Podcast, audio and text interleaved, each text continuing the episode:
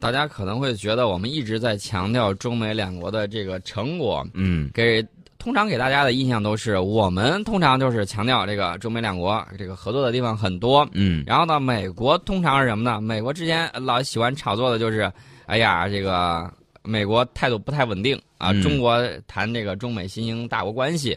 那么现在的情况，大家可能觉得我们说了这么多，好像我们还在强调这个，其实嗯我们是在说成果。告诉大家，昨天晚上的时候，昨天晚上昨天晚上谁对这个成果最肯定？谁不是 咱们，啊？是是美美方国，而而且是美国的国务卿克里。嗯克里就说了，双方这次对话非非常常有成果。啊，对中国境外 NGO 管理法的讨论深入且全面，他感到非常高兴。哇，心花怒放的感觉，对就是，然后他接着说，他是这是他所参加的战略与经济对话里头最富有成效的一次。嗯，很多西方人是感到对很惊讶呀，这非常醉，就是就完全是给一个最大化的一个表达形容啊，对，这个跟以往的时候这个表达都不太一样。是啊，这次他老用这个 very、啊 very good 啊，最高级 the best，他老用这个最高级。 所以说呢，这个经济对话呢，这个媒体关注的比较多啊，嗯这包括这个美国忽悠大家说什么中国钢铁去产能啊什么之类的。呃，其实呢，我们的财长楼继伟就批评美方言过其实。大家看到这里头既有对话，也有相应的这种博弈在里头。嗯呃，大家不要觉得我们谈了很多的成果，短时间之内就能好到什么嗯样的程度。我告诉大家，就像这个我们跟美国这种不能说尖锐的冲突啊，应该说这种博弈上来说，包括美国军方释放的比较阴暗的那一面，我们就看到这种很有时候会很尖锐，但是呢，这是破，看它能破到什么程度，嗯，大破大治。然后呢，还有就是不会马上说就热的一塌糊涂，那大家就保持这种不温不火的这种状态。嗯，呃，大家可能会说，那美国它还会不会继续折腾？我告诉大家，它绝对会继续折腾。不折腾那就不是美国了，对，它继续折腾，但是呢，你就会看到这些东西呢，提前都是怎么说呢？不能说是嗯计划好的。我指的它的战略方面啊，它一定会就这么折腾下去。嗯我们怎么办呢？有的时候针尖对麦芒，有的时候打太极，他强任他强，清风嗯抚松冈。啊，这个九阳真经、九阳神功里 面的，对呀、然后再来个太极拳，一把就把他弄飞了。他还对莫名其妙，哎，你看看，前两天不是吆喝着说要派两个航母战斗群过来，嗯对吧？嗯派两个航母战斗群到俄罗斯这个腹地，跑到那儿去。嗯，问题是，大哥，你都赤膊上阵了，你好意思吗？小弟们对，小弟们都不帮你了，自己去玩了，面子何在啊？得道多助，失道寡助对啊，所以说呢，他自己时间长了就会明白这一点。嗯中美两国呢都有这个非常骄傲、非常自豪的地方在里头。嗯美国觉得我是这个美国例外啊，他哦，他我我他有我这么我是说呀老大呀，他有个说法叫做嗯“美国例外论”，嗯，然后我们我们是中国特色呀，我们特色跟谁都不一样，嗯对我们是有特色的。然后我们是这个几千年的大国，对，我们一说就是历史非常骄我傲们。有大的体量，我们有悠久的历史，对这个我们非常的骄傲，嗯，这个文明呢也非常的灿烂，所以说呢，两国都希望各自的这种政府呢可以强硬的应对挑战，但是两国民众总的来说又不希望彼此走向军事冲突，对，大家在这儿好好搞， 然后一块儿挣小钱钱，这是很好的。但是你要说大家掐起来使劲儿往死里头打，这个也不好。掐起来最后受苦受难的都是老百姓，对，之前呢我们曾经啊美国挑起来的这个事儿，比如说一九五零年，嗯一九五零年他已经见识过了，呃然后他觉得不行啊，嗯我们再试试，又跑到这个越南那儿去试了，嗯两次交手，或者直接或者间接的交手，包括还有这个东南亚一些地方， 他发现不行，这个事儿确确实实搞不定，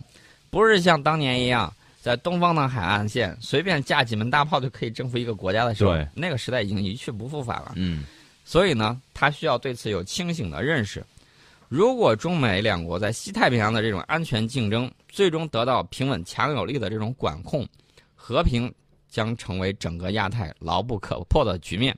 那么，中美两国将来必然会受到历史的这种褒奖。这种褒奖恐怕不是那种什么诺贝尔和平奖可以表达的。对当然，我顺便说一句，诺贝尔和平奖这个发的有点儿这个太主观了。为什么叫主观呢？非去舔这个奥巴马，然后说：“啊哎呀，再没有比你更和平了。”奥巴马一扭脸打了这个 战争，这这我不知道这个和平奖的意味在哪里。是但是中美两国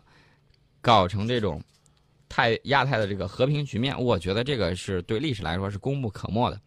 呃在重大问题上后退，我个人觉得啊，嗯，在重大问题上后退，绝对会导致这种呃修昔底德陷阱。嗯，修昔底德陷阱。之前我们昨天好像讲到那个事儿，也说过这个，就是呃，新兴大国与守成大国之间必有一战。呃，这种说法我认为是不太合适的，嗯因为未必是如此。你比如说，举个最简单的例子，美国跟英国打了吗？没有啊，没有打。然后呢，世界霸主的这个宝座是不是已经轮现和平的轮换在了？美国跟俄罗斯好像也是呃，俄罗斯没有当过世界霸主，但是嗯英国之前是、对，这个大家看到了，守成大国嗯，是英国，对吧？对，崛起的大国啊是美国，国然后呢，他就平稳过渡了。嗯英国审时度势就让给他了。嗯，那么等到你实力不足的时候，你也可以审时度对势。，已经过了人就间疾是拿刀拿枪乱打的那个年代了，是吧？对，所以说呢，我们就看到未来一段时间，大家还会在这种斗而不破的这种情况下嗯继续保持着。当然了，我们也更希望这个和平啊，呃，和平发展嗯给我们带来更多的这种时间、是啊，大家可以把这个目光，呃，注意力集中到这个宇宙的这种探索宇宙里头去。我一嗯直认为是这个样子的。呃，说一点这种科技类的东西吧，啊简单说一点、这个科技类的东西。也前两天有朋友说，哎呀，咱组团儿去这个海南海南文昌去看那个火箭发射了，这啊是新场地，新场地新火箭第一次发射。新场地嗯，怎么个新法？怎么个新法？以往我们发射一说都是西昌卫星发射对，中酒心 泉，啊，酒泉，然后呢、啊还有这个太原，当然太啊原这边主要是快舟啊，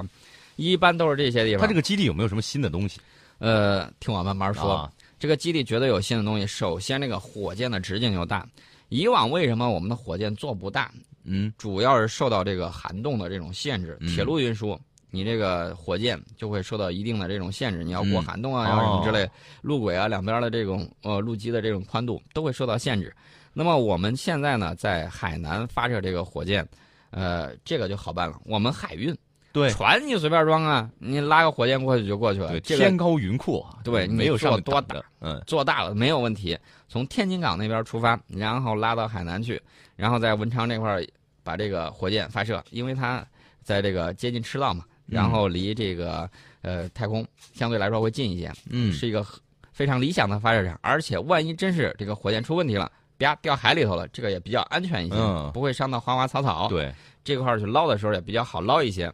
所以说呢，这个新的火箭发射场、新的火箭，呃，都让我们当非然常非的常期值得待，期待，对，非常期待。除了这些之外呢，我们看到最近一段时间呢，在这个太空领域还是有很多发展的。嗯，呃，比如说，空间站的这个宇航员首次进入了充气房。哎，这个充气房听起来很有意思啊，嗯，空充气房呢，前几天的时候他们实验了一次，啊结果可能是因为摩擦力过大，然后呢，这个没有充起来，嗯，然后呢，他们又重新放气儿，有然后又进行了实验，呃，在六号的时候啊，宇航员首次进入到这个充气房内部。下载展开这个过程监测数据，并进行了空气就取像样。像我们很多经常看见的那种就充气的床垫一样，然后只不过是一个大的房间把它充起来，呃，看着好像是，呃咋说呢？就是这种说法应该是比较像，啊，比较像比较像。它这个充气房呢，呃，顶上有一个呃比洛克可展开活动模块的这个舱门，啊，把这个一打开之后，呃，美国的宇航员和俄罗斯的宇航员就一块儿进入到这个充气房的内部。呃，但是呢，这个宇航员就说了，一进去一看，看的有点原始，而且里头有点冷，但是内部没有冷凝的这种迹象。充气房要跟这个国际空间站对接测试两年，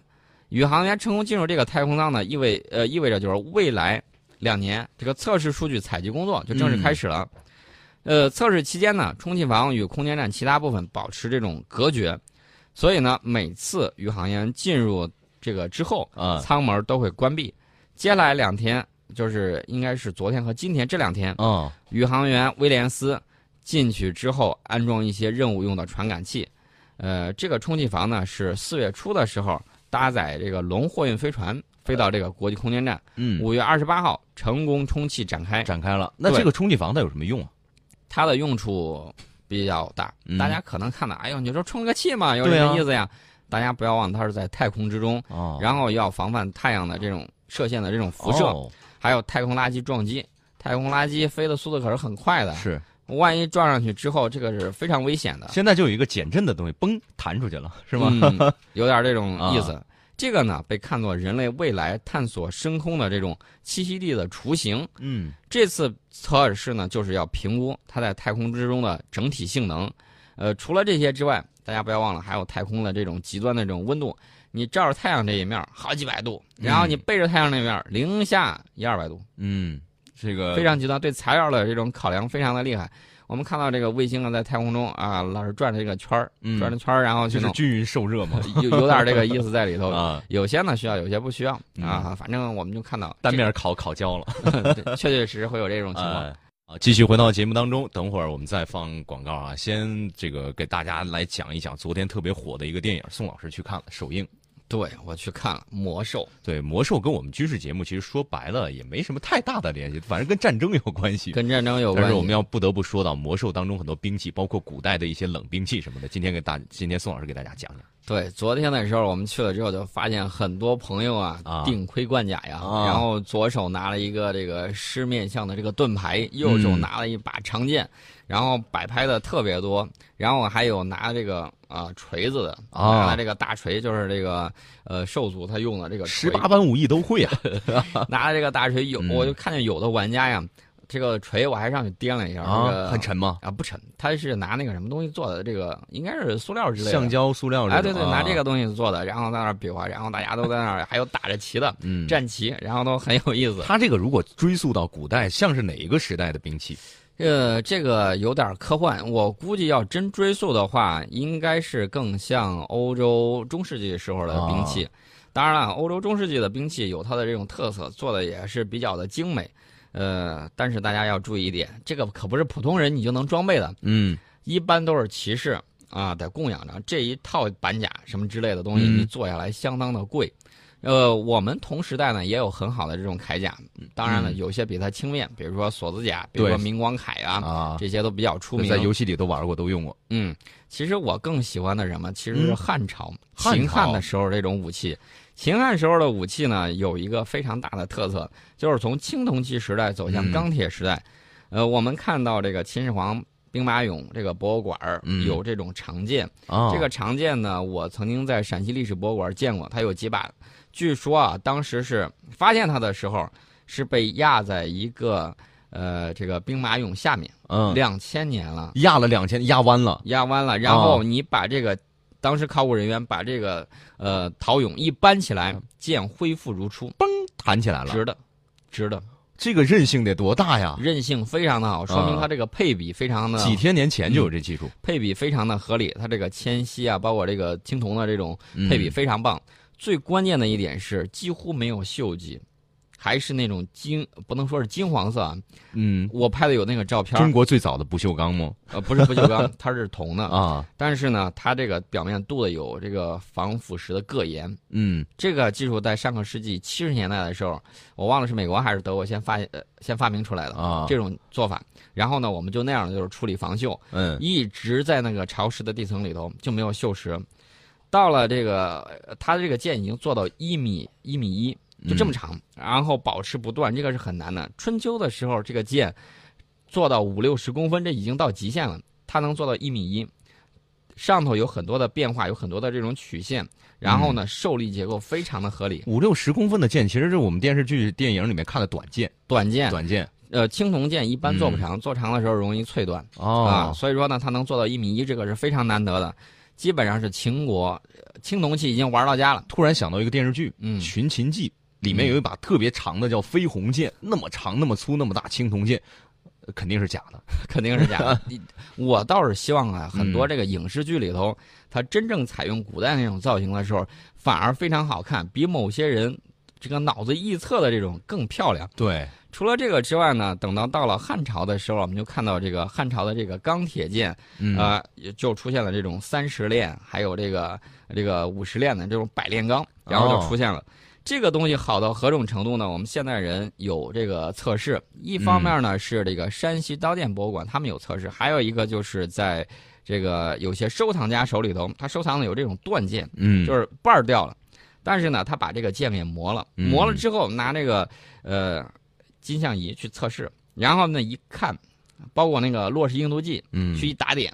你知道多硬度有多大吗？啊，硬度刚开始的时候是五十八，就是没磨掉外层外头那层氧化壳的时候，啊洛氏硬度是五十八，磨掉之后，洛氏硬度是五十六，五十六，什么概念呢？我们现在用的军用匕首，就嗯，包括这个九五的这个刺刀，包括美军的这个 M 九，洛氏硬度都是五十八五十八。啊，就是如果在那个时代，它的硬度应该是五十八，跟现在的这咱们用的军刀是一样的一样的，这能达到什么效果呢？就是现在我们的这个军用刺刀啊，啊。配合的这个呃这个鞘，啊然后呢，它形成一个剪接钳，嗯，就可以轻易的把这个铁丝网给剪断，咔嚓咔嚓，呃，嗯，咔嚓就剪断了。然后呢，如果你单独去剁的话，有人去测了，不是钢钉啊，铁钉，一刀就给剁断了，一下下去哇就啊就是这么效果。吹毛断发是那对种感觉哈。然后他们到什么种程度呢？啊，这个钢表面有现在说的这种马乌实体，就有点脆的，有点半透嗯明，半像云雾那种状态。古代还有专门的相剑篇啊，嗯就是说这个剑怎么去挑选。嗯